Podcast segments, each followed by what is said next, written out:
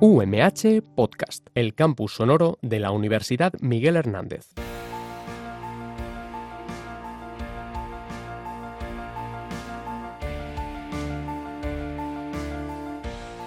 Rec Radio, reporteros en el campus por un periodismo de calidad.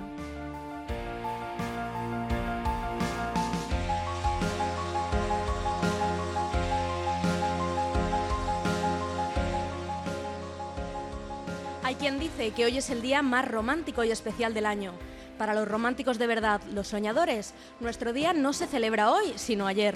No pasamos el año esperando San Valentín, sino el 13 de febrero, el Día Mundial de la Radio. Y contarlo a través de las ondas es todo un privilegio. El fin de 2018 y el inicio de 2019 ha marcado una época de contrastes para nuestro medio. Varios cierres de emisoras y dificultades económicas en otras adelantan tiempos difíciles para el sector, que sin embargo sigue creciendo. Es momento de innovar como lo están haciendo muchas personas dentro de este sector y de, super- de superar estos momentos no de crisis, sino de transformación. La radio continúa siendo el medio más dinámico, reactivo y atractivo que existe. Se adapta a los cambios del siglo XXI y propone nuevas formas de interactuar y participar. Esta fecha ofrece una oportunidad anual para celebrar este medio y su contribución al debate democrático a través de la información y la interacción con la audiencia. Este año el tema del Día Mundial de la Radio es diálogo, tolerancia y paz. Al proporcionar una plataforma para el diálogo y el debate democrático sobre temas de actualidad como la migración o la violencia contra las mujeres, la radio puede ayudar a sensibilizar y difundir nuevas perspectivas positivas. También puede ayudar a difundir la tolerancia y superar las diferencias para reunir a las personas en torno a objetivos y causas comunes, como el derecho a la educación y a la salud para todos. Así, alrededor del 13 de febrero, pero también el resto del año, y recordando la antigua costumbre de sentarnos con la familia alrededor de la radio, no perdamos el hábito de sintonizar, de escuchar, sea a través del altavoz del coche, en el móvil, oyendo la FM o el último podcast que acabamos de descargar, a los que están de un lado y nos oyen, a los que estamos de este y les contamos, a todos, a todas, feliz día.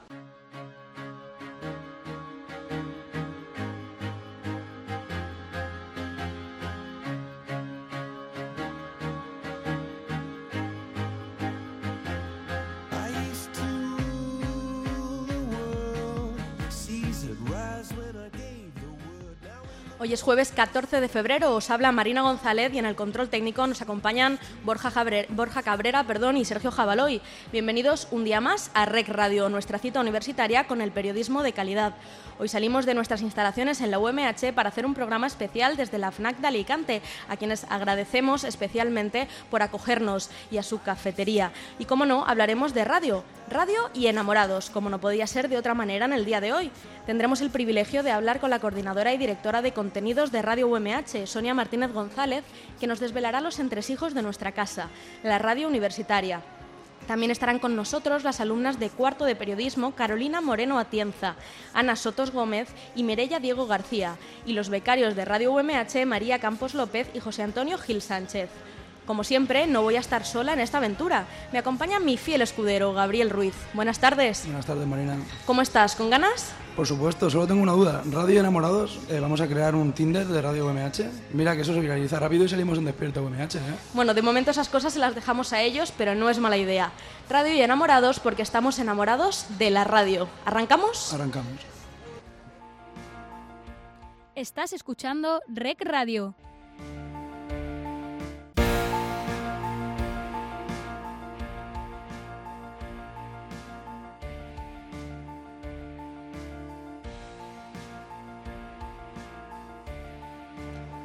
Como ya avanzábamos, tenemos aquí con nosotros a la coordinadora y directora de contenidos de Radio UMH, Sonia Martínez González.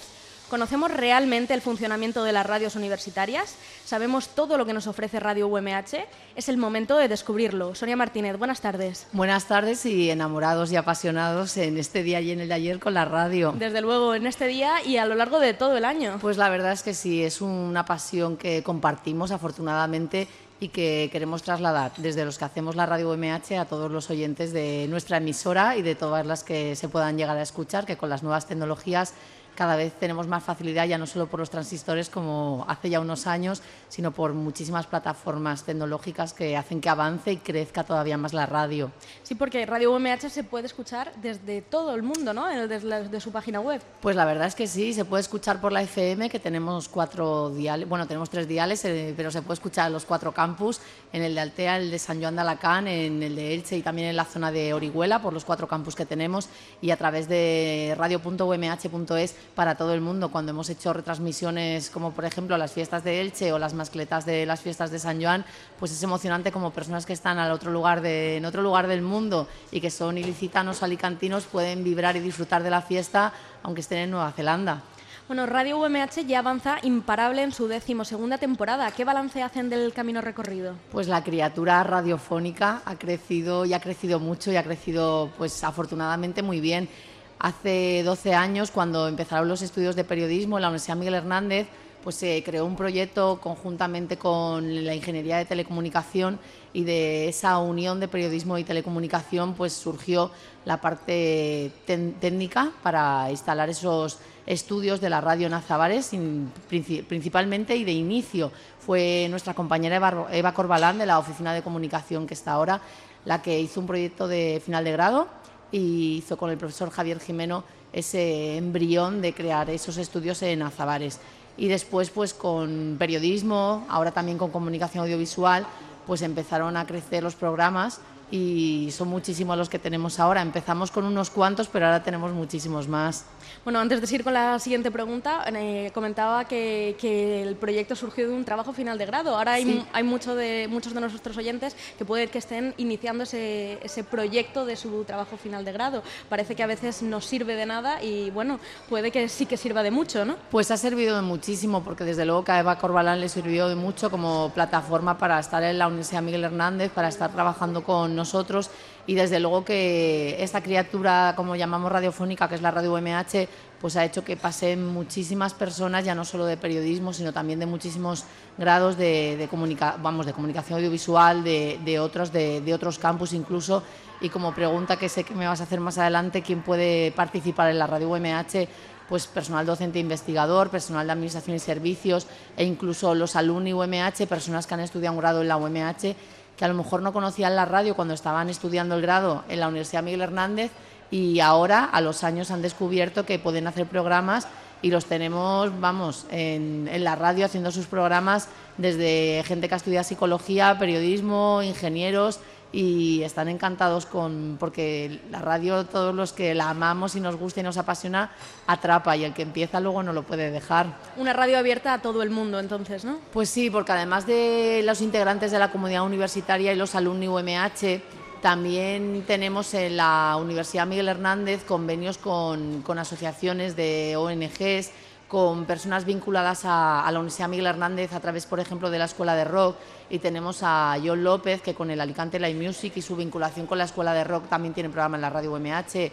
Tenemos programa con, de la voz de Adacea, con la, con la Asociación de Daño Cerebral de Adacea y son muchos los vínculos que creamos, las asociaciones que, que le damos también voz en la radio UMH y es una manera de, de difundir y de divulgar la Universidad Miguel Hernández y llegar más a la sociedad. Este año cuentan con más de 80 programas radiofónicos como, con temas tan diversos como los que comentaba, ciencia, tecnología, medio ambiente, igualdad, actualidad.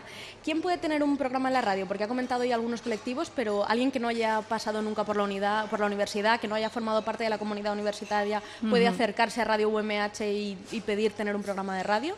Pues ahora mismo, como decimos, lo tenés solamente las personas de la comunidad universitaria, el personal de administración y servicio, personal docente investigador y los estudiantes de cualquier grado y también los alumni UMH. Eso sí, personas que por alguna vinculación eh, con una, asociación, un convenio con la UMH, sí que puede tener contenidos en la radio UMH, pero eso, eso sí, aunque no lo tengan concretamente, pues a través de los programas que tenemos son muchos las entrevistas y la voz que le damos a asociaciones, a grupos de música, a ayuntamientos y, como decimos, a, a muchas voces que forman parte de la radio de alguna manera, aunque no teniendo un programa en concreto, sí por las entrevistas o las colaboraciones que se pueden hacer.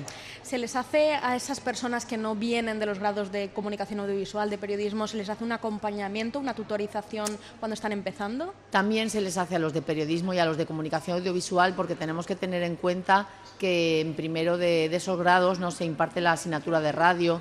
La radio se imparte a partir del segundo, de- del segundo cuatrimestre del segundo curso y sí que le queremos dar la oportunidad a los que empiezan en primero. Este año hemos tenido mucha acogida con los chicos del primer grado, del, doble grado de comunicación audiovisual y de periodismo. Incluso cuando acababan de examinarse de selectividad ya me mandaban un correo y me decían, es que yo voy a querer tener programa en la radio. Y entonces está fenomenal porque ahí descubres la motivación que tienen algunos y desde el principio pues les hemos dicho, venga, sí, es un trampolín, es un- una motivación más que vais a tener en vuestro grado, en el primer paso que dais a la universidad y a todos los de todos los grados, no solo de periodismo y de comunicación audiovisual, les tutorizamos, hacemos un seguimiento de sus programas, de cómo hacen el guion, de qué podemos aportarles, de que descubran más que solamente nuestra la voz y la música como recursos para hacer radio, de lo importante que son los, los testimonios, las entrevistas, los cortes de voz, cómo enriquecer más sus programas y por eso les hacemos un seguimiento a los de todos los grados, ya no solo de, de las demás titulaciones que no sean periodismo y comunicación audiovisual, por eso, porque suelen dar el- la asignatura de periodismo radiofónico en un curso más avanzado. Les sirve entonces, con- con- tiene un importante valor académico, ¿no? Esa, esa colaboración en Radio UMH. Sí, porque además hacemos el tema de las prácticas, no solo con los becarios, que además son prácticas remuneradas, sino también con todos los que hacen colaboraciones en la radio, pues a través de si los programas son mensuales, quincenales, semanales, tienen un porcentaje de horas que cubren también de la producción, también de la elaboración de guiones y a final de curso, pues con esa tutorización eh, profesional y académica pueden recibir créditos del Observatorio Ocupacional que les sirve para sus expedientes. Bueno, además hay que hablar también del valor incalculable de esa fonoteca de Radio UMH que crece temporada a temporada, porque se almacenan todos los programas, todo, todo lo que se escucha en Radio UMH se almacena en esa web. Pues era un objetivo muy importante que nos propusimos desde el primer día que se creó la radio. Tenemos los podcasts, los audios de todos los programas desde octubre de 2007 y esto también es una gran herramienta de formación. A veces la gente no lo hace, pero la mejor manera de aprender a hacer radio es escuchándote a ti mismo, pues saber qué palabras repites, qué muletillas, de qué manera es tu dicción, tu locución. Entonces siempre hemos invitado a los alumnos que no solo los programas están para recuperarlos y que el día de mañana, pues cuando vas a una entrevista de trabajo y te dicen, haz una prueba de voz, pues qué mejor que decir al que te está entrevistando, mira, escucha este podcast porque es un programa que emití tal momento con estos entrevistados y lo puedes escuchar y ves cómo hago radio realmente, sino también pues eso, para que uno haga autocrítica, autoevaluación y se descargue esos programas. Es curioso porque ha habido trabajo final de grado de estudiantes de, de otras universidades de España que gracias a ese archivo fonográfico que tenemos tan extenso nos han pedido que si les podíamos ayudar y colaborar en sus trabajos de final de grado porque eligieron para hacerlo la fonoteca de la radio UMH. Entonces es algo valorado además Muy en otras valorado. universidades. Sí, yo creo que incluso Más que aquí. eh, eh, lo hemos valorado como siempre pasa, que nadie es profeta, a lo mejor en su tierra. Siempre pues la han descubierto en otras radios universitarias, en otras eh, universidades que no son a lo mejor la nuestra propia, o que la nuestra a lo mejor los trabajos de final de grado los hacen sobre otros temas o sobre otras universidades. Y sin embargo los de otras universidades dicen, yo quiero hacerlo sobre la fonoteca de la radio UMH. Quizá aquí es algo que demos por hecho, ¿no? Como que ya lo Exactamente, tenemos. y- exactamente, sí. A veces hemos escuchado alumnos que cuando se han ido a otras universidades a hacer un Erasmus o una beca Seneca, luego han venido y han dicho, oye, mm, he contado en clase y he expuesto la web o el blog de la radio MH y me han dicho, todo eso tenéis, todo eso hacéis. Y es cuando realmente le ha dado valor a nuestra radio, a nuestra infraestructura, a nuestras instalaciones y a todos los programas que tenemos y a la gestión y la coordinación que llevamos a cabo. ¿Qué aporta una radio universitaria a la universidad y a la sociedad en la que está integrada? Pues como objetivo de la propia universidad es importante porque difundimos y divulgamos todo lo que acontece en la universidad.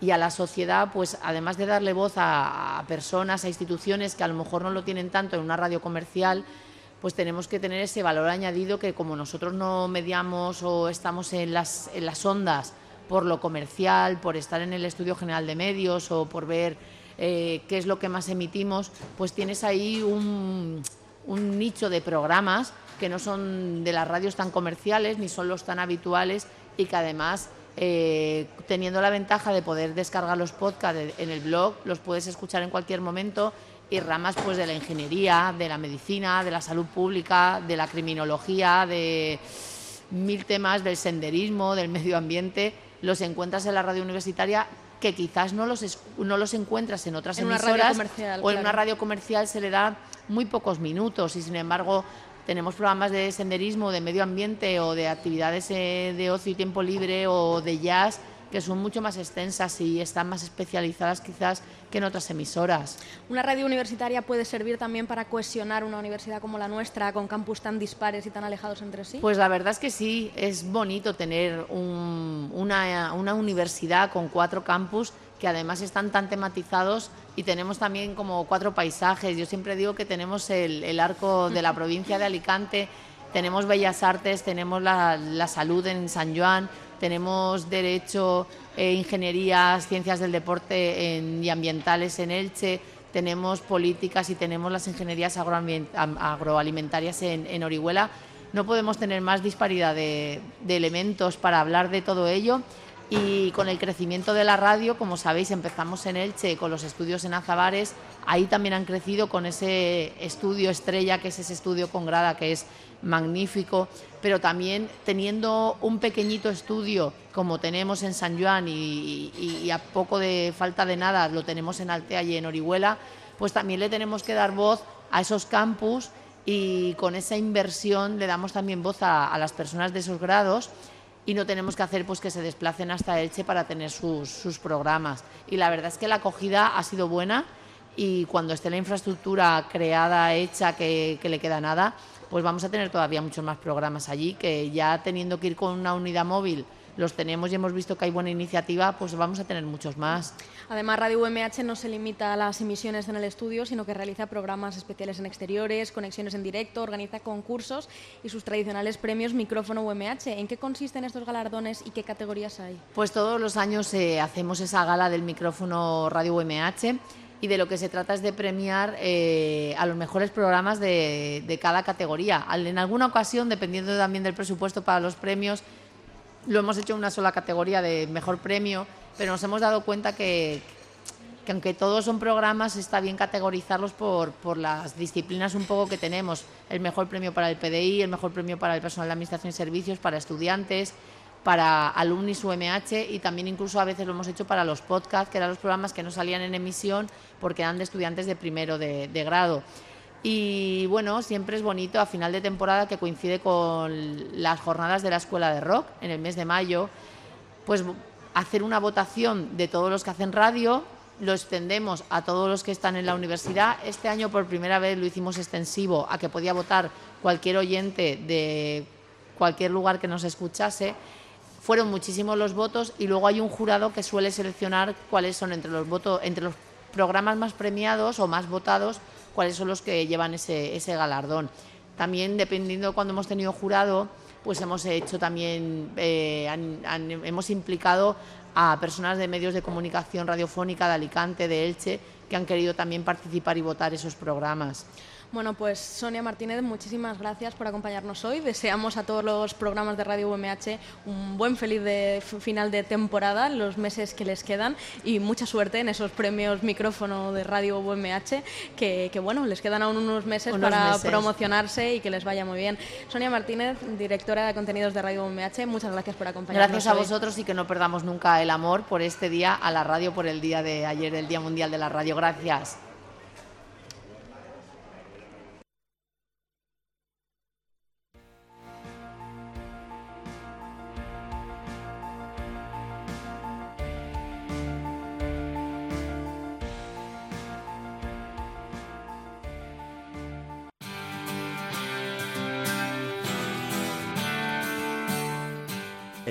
Elimina barreras. Participa en la quinta carrera solidaria de la Facultad de Medicina de la UMH que tendrá lugar el 10 de marzo en la Plaza Lordana de San Joan de Alacant. Una carrera inclusiva cuyo objetivo es normalizar la presencia de personas con discapacidad en el ámbito deportivo. Además, se donará el 100% de las inscripciones a fines benéficos. Podrás correr en diferentes disciplinas, 5 y 10K, marcha de 3 kilómetros, relevos 4x400 y también habrán carreras infantiles. Organizada por la Facultad de Medicina de la Universidad Miguel Hernández, en colaboración con la Concejalía de Deportes del Ayuntamiento de San Joan de Alacant. Recuerda el próximo domingo 10 de marzo a las 10 horas desde la Plaza Lordana de San Joan de Alacant. Corre con nosotros para eliminar barreras. Inscripciones y más información en carrerasolidaria.edu.umh.es.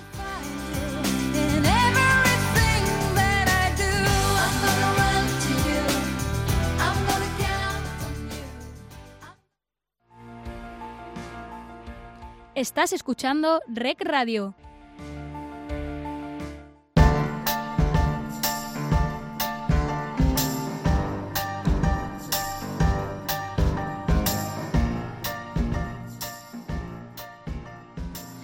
El próximo programa de Rec Radio lo tendremos el martes 26 de febrero y tenemos una noticia importante porque os ofreceremos una entrevista en profundidad con María Jesús Espinosa de los Monteros, jefa de proyecto de Podium Podcast. Así valoraba ella los cambios que se han vivido en los últimos tiempos. La escuchamos. Hombre, pues yo creo que fundamentalmente lo que, lo que estamos viviendo en los últimos años y, y yo creo que el año, el año clave será este, este año 2019 es que el audio, eh, no solo el, el podcast, el audio en general y, y- y tal vez el podcast en, particular va, van a ser los verdaderos vectores de, disrupción y de, transformación digital del, mundo de la radio. Además estamos viendo cómo distintas empresas están apostando por él de manera que, que se puede convertir en una en una industria importante. Eh, fijaos las noticias de estos días en Estados Unidos que Spotify ha comprado una, una plataforma de podcast como, como Gimlet Media, ¿no? Eh, las cosas están cambiando. Es importante señalar también los paros a seguir en el futuro cercano. La innovación en el podcasting sin dejar de un lado un contenido cuidado.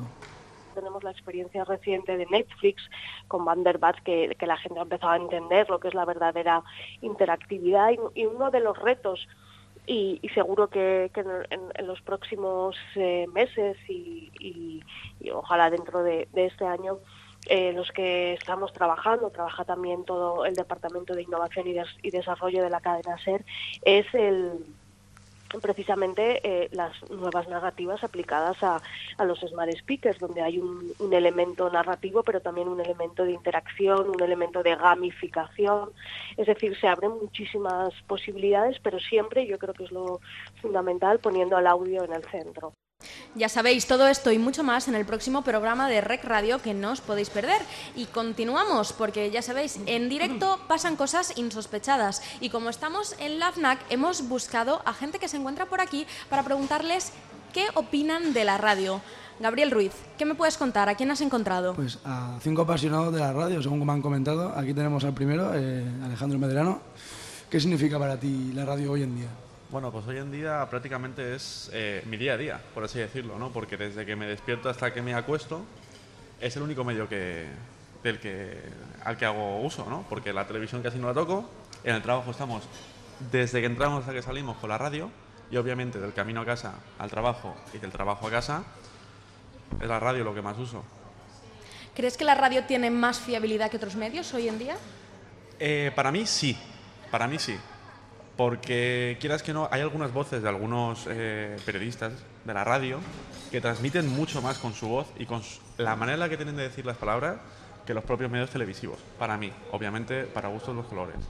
¿Y cómo escuchas la radio? ¿La escuchas desde el móvil, en el coche? ¿Cómo la escuchas? Eh, el despertador, me despierto con la radio, eh, de camino al trabajo en el coche y luego en el trabajo tenemos un- una radio la cual ya sea música, ya sea noticias de última hora, deportes, le damos mucho uso. Eres un consumidor promiscuo y no le haces asco a nada, entonces, ¿no? De la radio no, en este caso de la radio no. Que estas cosas no se deben preguntar, es como preguntar a quién votas, pero ¿qué, con- qué- qué emisora sueles escuchar? Por la mañana, hasta que llego al trabajo, soy mucho de Javier Cárdenas en Europa FM. La verdad es que lo llevo escuchando por lo menos cuatro o cinco años y el Levante de Cárdenas, que es en el programa el que, el que, que hace él, pues me gusta. En el trabajo, Entre cadena dial y 40 principales. Y de camino a casa, 40 principales, obviamente. ¿Y algún periodista radiofónico de referencia? Eh, de deportes me gusta mucho Juanma Castaño y de, de por las mañanas Javier Cárdenas, me quedo con él.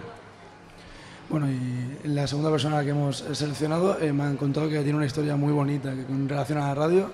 Eh, nos encontramos con José María Tejero. Eh, bueno, buenas tardes. Hola, buenas tardes. Eh, ¿Qué significa para usted la radio?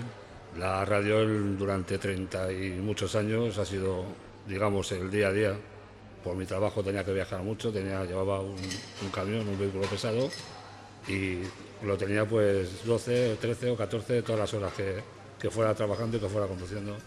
Entonces, ¿usted ha visto la evolución que ha tenido la radio en España en los últimos 20 años? Eh, he visto y me he comido casi todo. De poder ir de la radio y no y pasar de un pueblo a otro y cambiar la emisora porque ya no se oía y tal, al sistema RDS que ya se cambiaba sola, que eso era una maravilla. Ponías una, la cadena que te interesaba, y pum, pum, pum, pum, y tú no tenías que preocuparte de nada. Eso fue lo más maravilloso que he podido llegar a, a- a conseguir con la radio. Y usted habrá visto surgir a un montón de periodistas. ¿Cuál es- ¿Tiene algún periodista en especial que le haya llamado la atención? Bueno, ahora lo que pasa es que yo siempre oigo Radio Nacional de España en cuanto a lo que son para noticias y para deportes, pero lo, lo cambiaba muchísimo por M80 porque tengo cierta edad y, y de esta y también a eh, Europa FM algunas veces, pero sobre todo M80 y XFM, desde que salió en su momento. Cuando no existía, pues lo que había nada más. Y en cuanto a las noticias, escuchar las noticias en el coche supongo que tiene eh, mucho de romántico también, ¿no? Porque te enteras en el momento, te, te- te puedes enterar del tráfico, de la meteorología, pero también de como que de la alta política. ¿Cómo es escuchar, ese, enterarte del- de lo último, de lo último del, del prime time cuando vas conduciendo? En los últimos años, bastante bueno. Cuando vas con un camión hace 30 años, eh, te puedo garantizar de que no se oía bien, no se oía como se oye ahora, ni tampoco te daban tantas noticias como hay ahora. Ya te digo, se, se cortaba mucho, cambiaban mucho, las emisoras tenías que cambiarlas tú y no había tanta información como hay en los últimos 15 años hasta ahora. Pues muy bien, les damos las gracias a nuestros dos primeros entrevistados por esas dos historias tan, tan románticas y tan maravillosas de, de ese mundo radiofónico. Gracias por acompañarnos. Gracias hoy. a vosotros, un placer. gracias. Y bueno, seguimos porque tenemos entrevistadas internacionales que, que llegan hasta aquí, hasta la FNAC de, de Alicante. Nos va a acompañar también Cristina Ortega, a quien sustituimos el año pasado en los micrófonos de Rec Radio. Cristina, ¿cómo te sientes acompañándonos en Rec Radio un ratito más? ¿Qué tal? Bueno, pues eh, me he colado por aquí simplemente para hacer de traductora, ¿verdad? Por las dos entrevistadas que tenemos ahora. Y nada, en- encantada de haber cedido los mandos a, a vosotros, ahí capitaneando Rec Radio.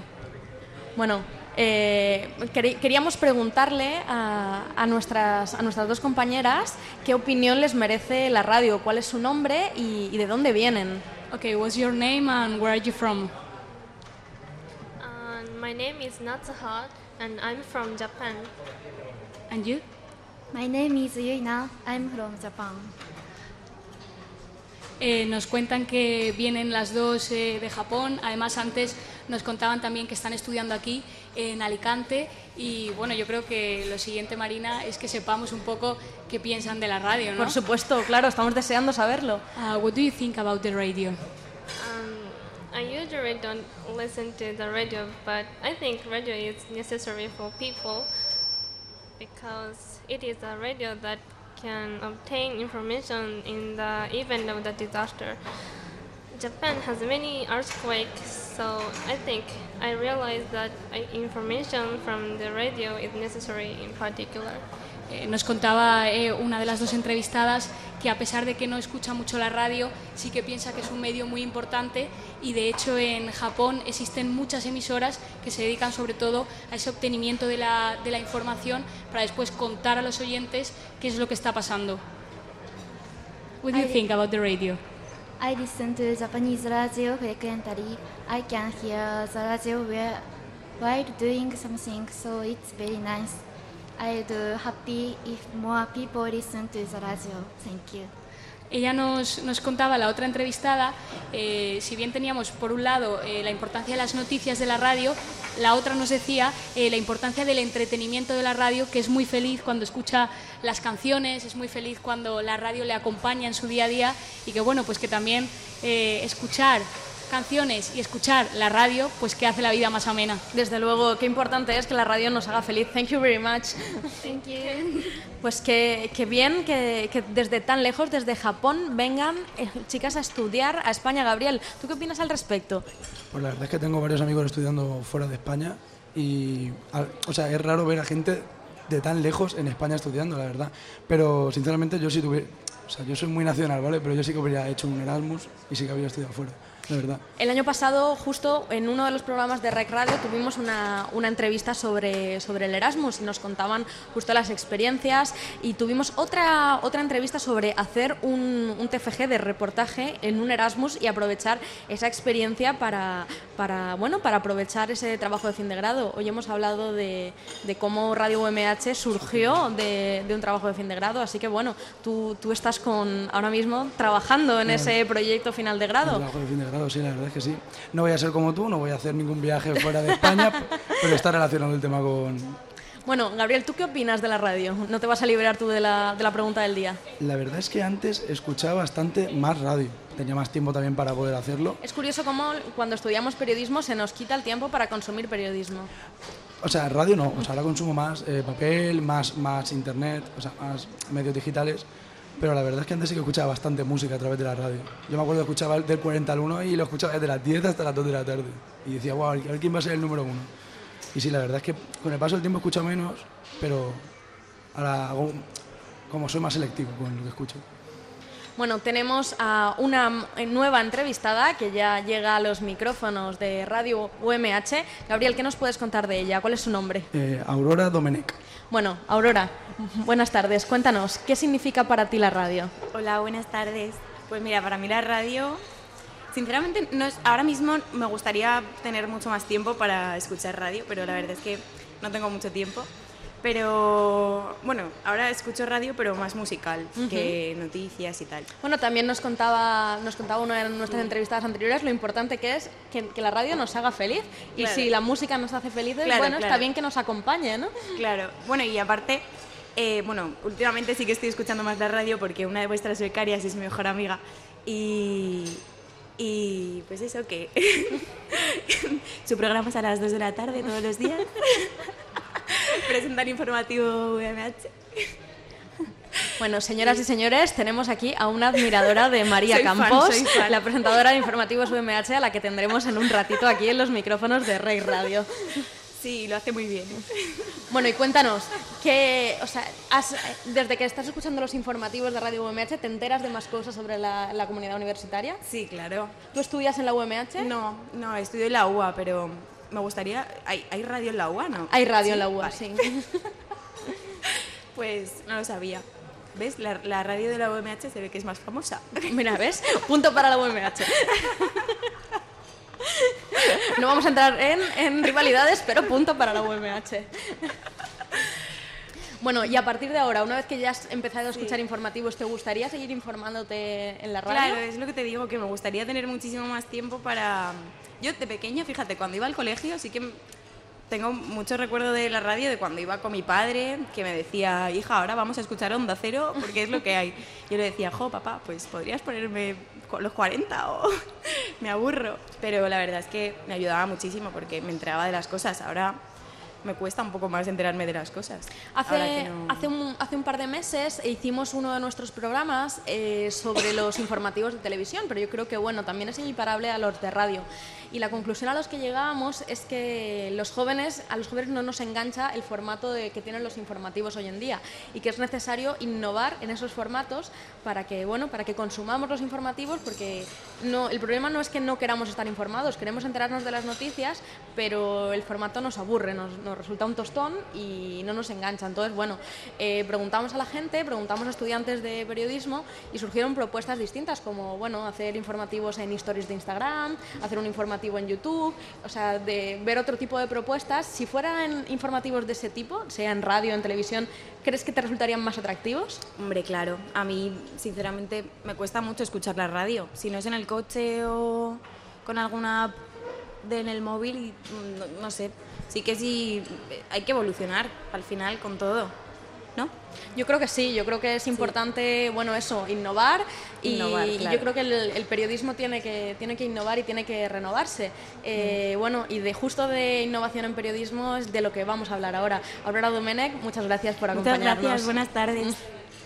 Bueno, y, y justo hablamos de innovación en periodismo porque ya nos acompañan las alumnas de cuarto curso del grado en periodismo Carolina Moreno Atienza, Ana Soto Gómez y Mirella Diego García, que junto a su compañero Damaso Mondejar Araez, que no nos puede acompañar hoy, son autores de un reportaje sobre el máster en innovación en periodismo realizado para la asignatura de periodismo radiofónico. Buenas tardes, chicas. Muy buenas. Bueno, contadme, eh, ¿cómo estáis hoy? Pues bien, un poco nerviosas quizá por ser la primera vez que estamos aquí en la radio en directo, pero bien. ¿La voz la tenéis bien? Sí, de momento sí. Son como yo, que yo siempre me fallo. Bueno, antes de, antes de empezar con la entrevista, la pregunta de rigor. ¿Qué significa la radio para vosotras? Bueno, yo creo que la radio, bueno, para un estudiante que estudia periodismo, yo creo que es bastante fu- fundamental, eh, es una parte de nosotros y yo creo que es fundamental en nosotros. Sí, básicamente, ¿no? ¿Alguna opinión más? No, básicamente eso, que la radio es muy importante, más para enterarte de cosas, eh, no sé, que es muy importante. Bueno, definidme el reportaje en un titular breve. Bueno, yo creo que un buen titular para este reportaje sería periodismo e innovación más allá de las tecnologías, porque es lo que nos centramos en este reportaje, eh, que decimos que las tecnologías no son solamente lo que se centra en la innovación, sino que hay mucho más detrás de todo ello. Ujú. ¿Y por qué considerabais que era relevante hablar del máster en innovación en periodismo? ¿Qué novedades aporta vuestro reportaje? Eh, pues pensamos que era relevante hablar sobre máster de innovación en periodismo, más que nada porque el periodismo clásico en realidad ha quedado como en un segundo plano. Y el periodismo nuevo necesita de la innovación, de adaptarse a nuevos formatos con la irrupción de Internet, de las nuevas redes sociales, tecnologías, y es- hay que darle esa, visibili- esa visibilidad a la innovación, básicamente por eso. Este reportaje ha sido una práctica de, de la asignatura de periodismo radiofónico. ¿Con qué fuentes habéis contactado? Pues bueno, hemos querido contactar con los docentes del máster en innovación, que han sido Félix Arias, Miguel Carvajal y José Alberto García Vilés, por eso mismo, porque son los expertos y los que entienden sobre la materia. Eh, José Alberto García Ives, Áviles, perdón, además es el catedrático, el Exacto. único catedrático Sí. de periodismo y bueno, además Félix Arias es el subdirector del máster y Miguel Carvajal el director. Yo creo que Exacto. habéis hecho una buena selección de muy relacionados y por eso decidimos elegirlos. ¿Qué, qué pensáis del máster después de haber hecho esa, esa, esa investigación sobre, sobre, sobre él? Yo creo que todas las personas que están interesadas en la innovación es un buen grado, o sea, un buen, perdón, máster para ellos. Entonces yo creo que es, es recomendable para esas personas. Claro, es que además en, este máster pues se incide bastante en, en que la innovación no está ligada solamente a las tecnologías, sino que también pues influye el proceso de distribución y de producción. Entonces pues no hay que, que detenerse solo en que hay que crear nuevos pues mecanismos así raros tecnológicos, sino darle más valor a lo que ya existe. Y bueno, ¿qué opináis de, de las instalaciones de Radio UMH? Porque el- la asignatura, perdón, el reportaje, como decíamos, era una práctica de la asignatura de periodismo radiofónico. ¿Cómo es poder aprovechar estas instalaciones que ahora además se acaba, decía Sonia Martínez antes, que se acaba de inaugurar un nuevo estudio digital? ¿Cómo es poder aprovechar esas instalaciones para las asignaturas, para las prácticas de las asignaturas? Eh, pues la verdad es que es una gran oportunidad porque te aporta esa calidad que necesitas y que por tu cuenta a veces no puedes tenerla. No es lo mismo grabarte en tu casa con el teléfono que claramente en un estudio con la calidad que eso, que eso significa. ¿Y creéis que, creéis que podéis aprovecharlo bien? Porque a veces, yo lo he comentado muchas veces con compañeros en clase cuando hacía las asignaturas de radio, que a veces nos falta tiempo de, tiempo de práctica en el estudio. Sí, eso yo creo que es uno de, las- de los fallos fundamentales en la carrera, por decirlo así, porque al ser periodismo yo creo que deberían existir prácticas obligatorias, por ejemplo, en el último curso por lo menos, para eso, para tener más, desenvolverte mejor en la radio o en la televisión, cualquier cosa de esas. Y que deberían durar más también. Sí. Las prácticas. Bueno, estáis ya terminando la carrera, Ujú. estáis en el último curso del grado. ¿Qué valoración hacéis hasta ahora? Yo pienso, bueno, pues sí. Bueno, eh, bien, como carrera está bien, lo que es eso, que debería haber más prácticas, poder mm, facilitarnos el hacerlas aún incluso más, que, que se convirtieran en obligatorias, como son en muchas otras eh, carreras, como medicina, fisioterapia, que te garantizan ir a un sitio, formarte, eh, practicar, que en el caso del periodismo no pasa y es igual de importante la tarea de- del periodista. Habéis tenido dos asignaturas de radio a lo largo de toda la carrera. Es verdad que las clases son muy numerosas y normalmente eh, por, o sea, por disponibilidad de- del estudio no se puede hacer mucho más. Pero ¿habéis, ¿habéis tenido programa en Radio UMH? En nuestro caso no hemos tenido, siempre hemos tenido la idea de, va, este verano hacemos un programa nuevo tal, y al final siempre se ha quedado en eso, en la idea. Pero ahora me arrepiento, la verdad. de Bueno, sabéis hecho. que aún podéis, porque, eh, porque la comunidad alumni también puede tener programas, o sea que aunque ya no forméis parte del, del grado, podéis presentar un programa y, y, bueno, pues seguir participando y seguir formando parte de la comunidad UMH. ¿Sobre qué tema querríais pre- presentar un programa? Está claro que humor. Sí, a mí me gusta el humor también, Un poco de todo. sí. Yo, yo me uno. Un popurrí. Siempre hay que de, Sí, un poco desestresar la vida Sí, y claro. reírse, ¿no? Sí, yo creo que estaría bien así. Bueno, ¿y cuáles son vuestros planes para el año que viene, ahora que ya termináis la carrera? Pues trabajar y ahorrar dinero, porque el máster claramente no es gratis ni barato, y básicamente eso. Y luego Sí. hacer un máster.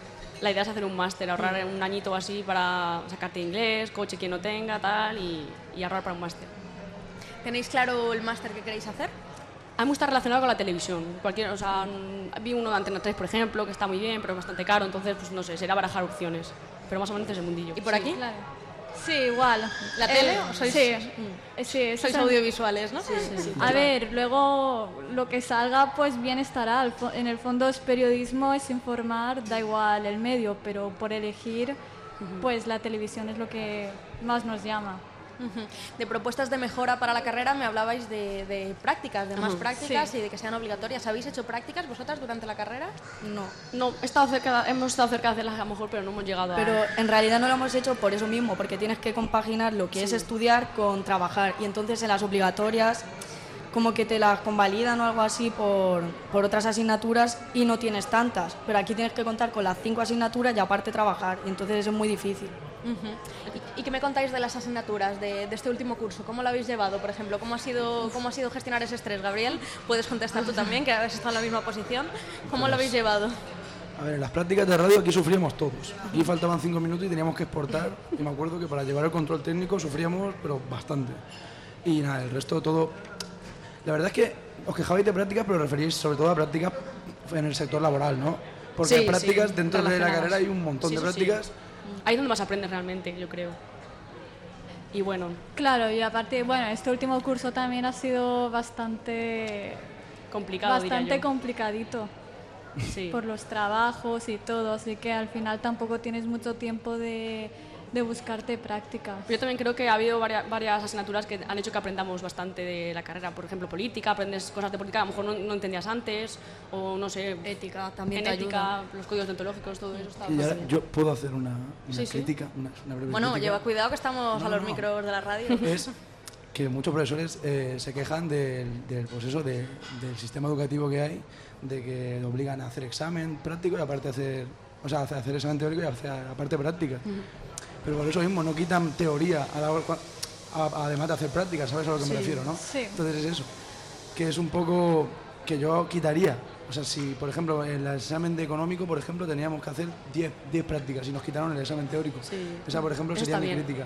Claro. Bueno, paramos un momentito la entrevista porque tenemos un- una nueva persona que se incorpora a nuestras preguntas sorpresa. Nadie sospecha qué le vamos a preguntar. Bueno, Gabriel, ¿qué nos puedes contar de esta nueva persona que se sienta a los micros de Radio UMH? Nos encontramos con Miguel Ángel Gutiérrez, otro apasionado de la radio, según me comentan. Me, me habéis hecho un poco el lío, ¿eh? Bueno, cuéntanos, ¿qué opinas de la radio? Bueno, eh, yo creo que la radio es un servicio básico y es un servicio fundamental. Y para mí la radio ha sido descubrir, descubrir tanto información o contenidos como sobre todo música, bajo mi punto de vista, bajo mi, mi perspectiva. ¿Y qué, qué emisoras escuchas? ¿Cuándo las escuchas? ¿En qué momento las escuchas? Bueno, ahora tengo que reconocer que últimamente escucho poco radio, poca radio, pero, pero sí que he sido bastante, bastante asiduo a, a la radio. ¿Y en qué momento lo escuchas? ¿Lo escuchas para levantarte? ¿Lo escuchas en el coche? El coche, sí, conduzco bastante, bastantes horas al día y sí, suelo engancharme a Yo creo que es el momento donde Sí, todo el mundo es el momento de radio, sí, ¿no? dejarse llevar también un poquito por la radio, sí. Bueno, pues muchísimas gracias por acompañarnos y por prestarte. Gracias, hasta luego. Continuamos con las alumnas de cuarto de, de periodismo y bueno, las despedimos ya. Muchísimas gracias por, por prestaros, por habernos acompañado y ahora nos quedamos con vuestro reportaje sobre, sobre el máster de innovación en periodismo. Chicas, muchísimas gracias por acompañarnos y nos quedamos con ese maravilloso reportaje. que habéis 300 hecho. gracias a vosotros. 375 medios de comunicación extinguidos.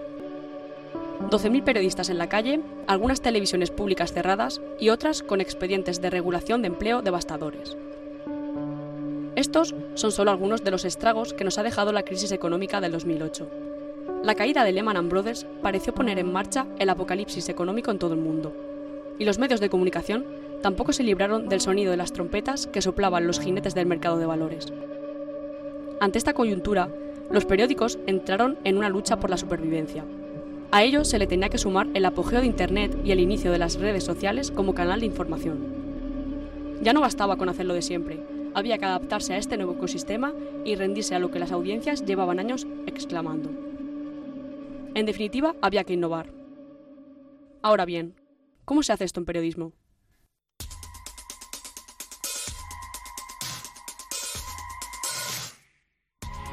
No estamos en una crisis económica.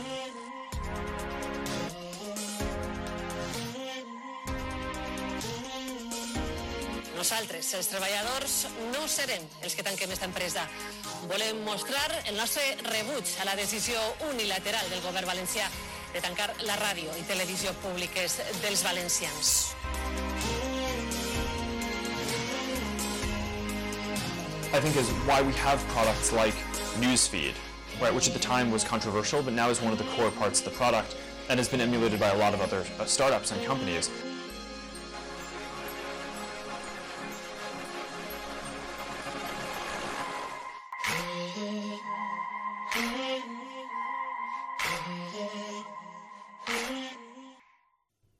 Según la RAE, se entiende por innovación todo aquello que mude o altere algo introduciendo novedades. Es disruptivo, puede suponer crear algo totalmente nuevo o darle la vuelta a un producto ya existente, de tal manera que aporte algo inaudito al mundo. No obstante, muchas veces se concibe la innovación exclusivamente como la aplicación de nuevas tecnologías, y esto es erróneo. José Alberto Avilés, catedrático de periodismo en la Universidad Miguel Hernández y codirector del Máster de Innovación en Periodismo. Yo creo que hay una cierta tendencia a dejarse cautivar y seducir por eh, las nuevas tecnologías y eso hace que haya cierta distracción en las redacciones y en algunos medios para sus objetivos de desarrollo, de crecimiento, de negocio, etc. Miguel Carvajal, director del Máster de Innovación en Periodismo de la UMH. que el periodismo llegue más y mejor, que es la, es la clave, al final que el periodismo llegue más y mejor. Si no, si no hacemos cambios, el periodismo llegará menos y peor. Y lo que habrá es sociedades menos informadas. O sea, todo esto tiene sentido. La innovación en periodismo no es, venga, aparatitos y tecnologías. Tiene que ver con mejorar el impacto del periodismo. Hay multitud de variables para medir cuánto innova un medio, desde cómo planea su página web hasta si es capaz de contar las historias de una manera distinta. En este último ámbito ha tomado mucho protagonismo lo que conocemos como periodismo de datos, una manera metódica y exacta de contar lo que ocurre en el mundo. Félix Arias, docente en el grado de Periodismo y en el Máster en Innovación de la UMH. Parte de la innovación periodística eh, pasa por el periodismo de datos. Estamos acostumbrados hasta ahora a hacer un periodismo más de declaraciones y creo que es bueno que nosotros en esta abundancia de información que haya seamos rigurosos y sepamos acceder a los datos, trabajarlos bien y de ahí sacar historias. No tienen que ser solo grandes gráficos y que eso nos permita después profundizar en temas. Además de aumentar este tipo de periodismo, otra de las grandes asignaturas pendientes de los medios es mejorar sus modelos de negocio. Con la crisis económica todos se han visto mermados en este sentido, y esto ha provocado que los contenidos pierdan la calidad que se les presupone. El modelo de negocio es el origen de la mayor parte de los problemas que, encontramos hoy en el periodismo. El auge de noticias sensacionalistas, problema del modelo de negocio. La precariedad, el problema del modelo de negocio. Falta de contratos, el problema del modelo de negocio. Por tanto, hay que transformar el modelo de negocio para empezar a dar soluciones. ¿Y cómo intentamos mejorarlo? Pues a través de eh, cambiar el enfoque. En lugar de pensar en cómo voy a ganar más dinero, es cómo puedo ofrecer mejor valor. Cómo ofrecer mejor valor depende solo de los periodistas. Quitarse la venda ante la innovación y ser capaz de recuperar la confianza de la audiencia debe ser nuestro objetivo número uno, porque la realidad es que, si no nos adaptamos, acabaremos siguiendo la estela de todos esos medios que se han quedado por el camino.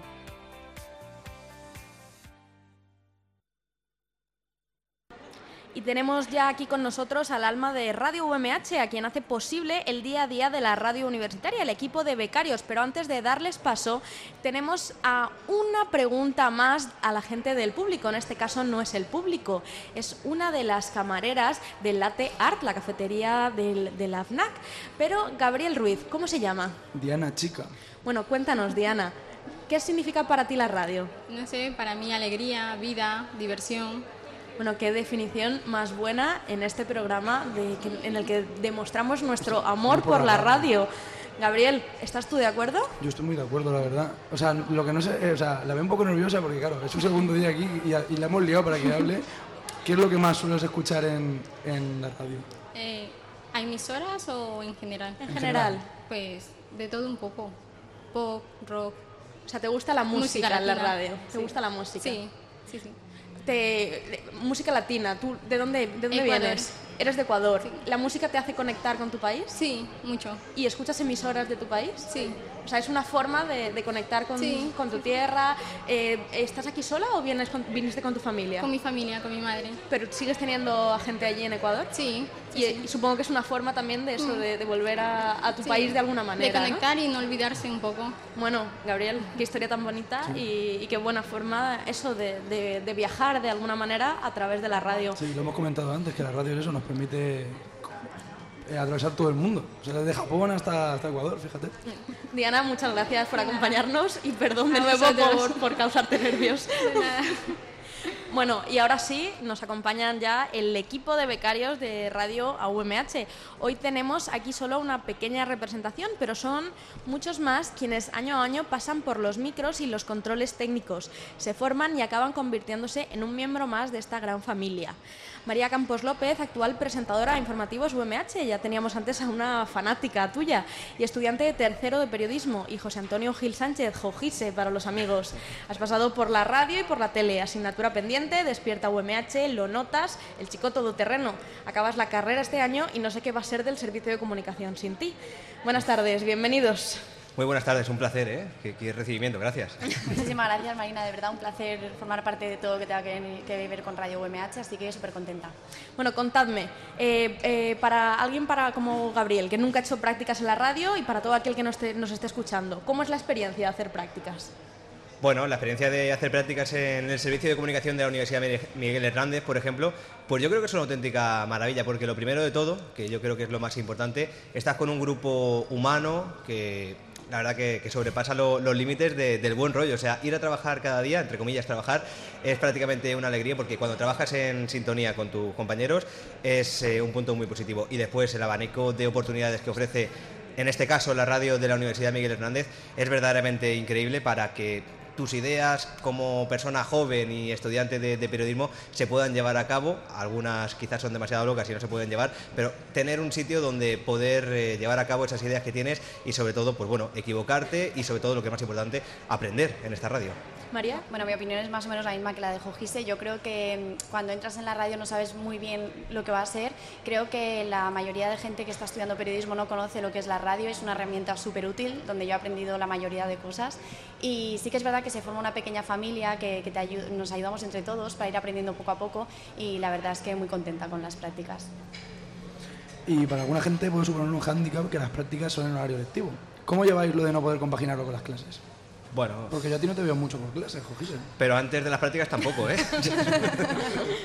No, la verdad que ese quizás sería el único pero a las prácticas que se llevan a cabo, en este caso en el servicio de, de comunicación, pero al fin y al cabo todo es la voluntad que tenga cada persona en saber organizarse y al fin y al cabo eso es lo que también te enseña, a ser capaz de organizarte, llevar dos cosas o tres al mismo tiempo y a que hay que aprovechar todo el tiempo que, tienes, porque a veces aún no teniendo otra cosa, simplemente teniendo clase, tampoco aprovechas el tiempo como es debido y esto te ayuda a saber cómo es el día de mañana donde tienes que aprovechar el tiempo al máximo.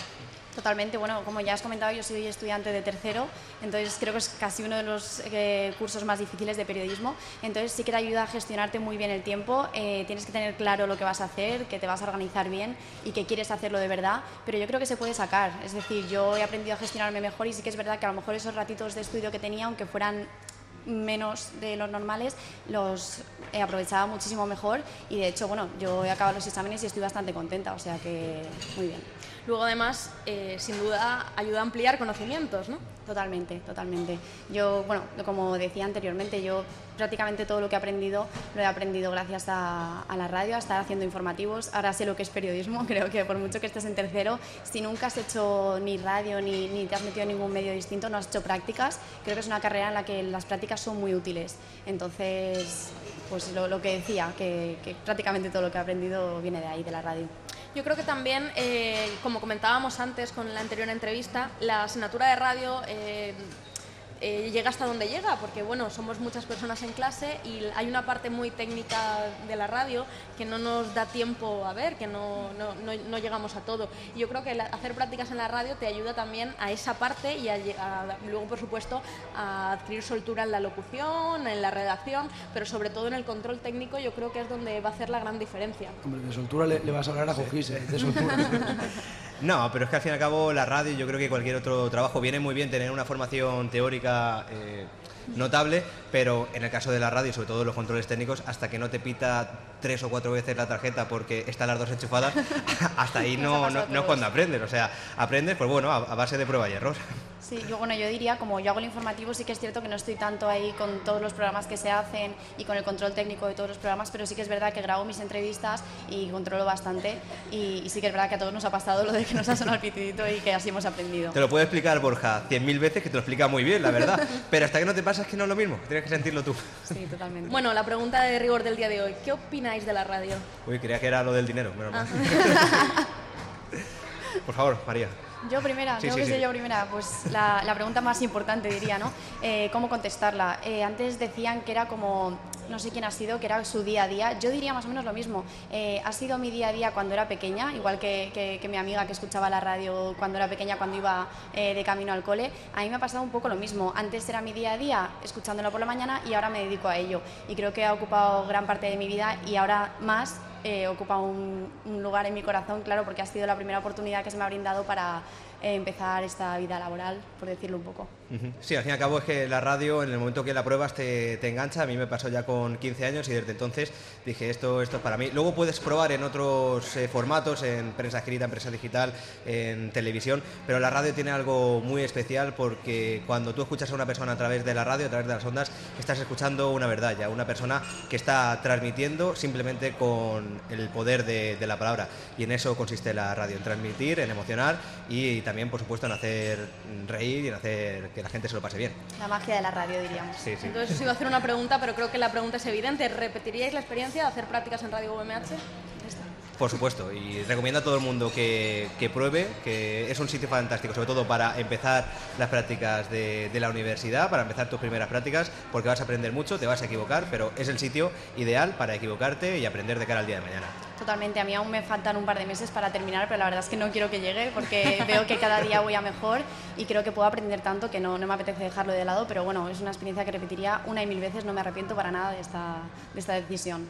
María Campos, José Antonio Gil, muchísimas gracias por acompañarnos hoy, por estar día a día sosteniendo este gran proyecto que es Radio UMH. Muchas gracias. A ti, Marina. Gracias.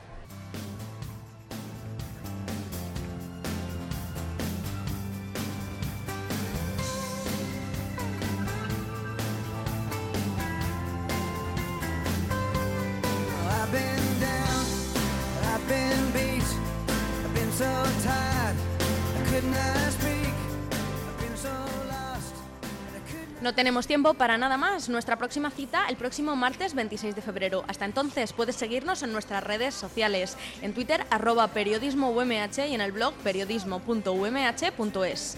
Sin más, ponemos el punto final. Muchas gracias a la FNAC por invitarnos, a Latte Art por el espacio y a Cinema Paradiso por la conexión a Internet para realizar el programa. A Sonia Martínez González, a Carolina Moreno Atienza, a, Ana Sotos Gómez y a Mirella Diego García, a María Campos López y a José Antonio Gil Sánchez por participar en el programa y a Borja Cabrera y a Sergio Jabaloy por el control técnico. Muchas gracias y nos vemos el martes 26 de febrero.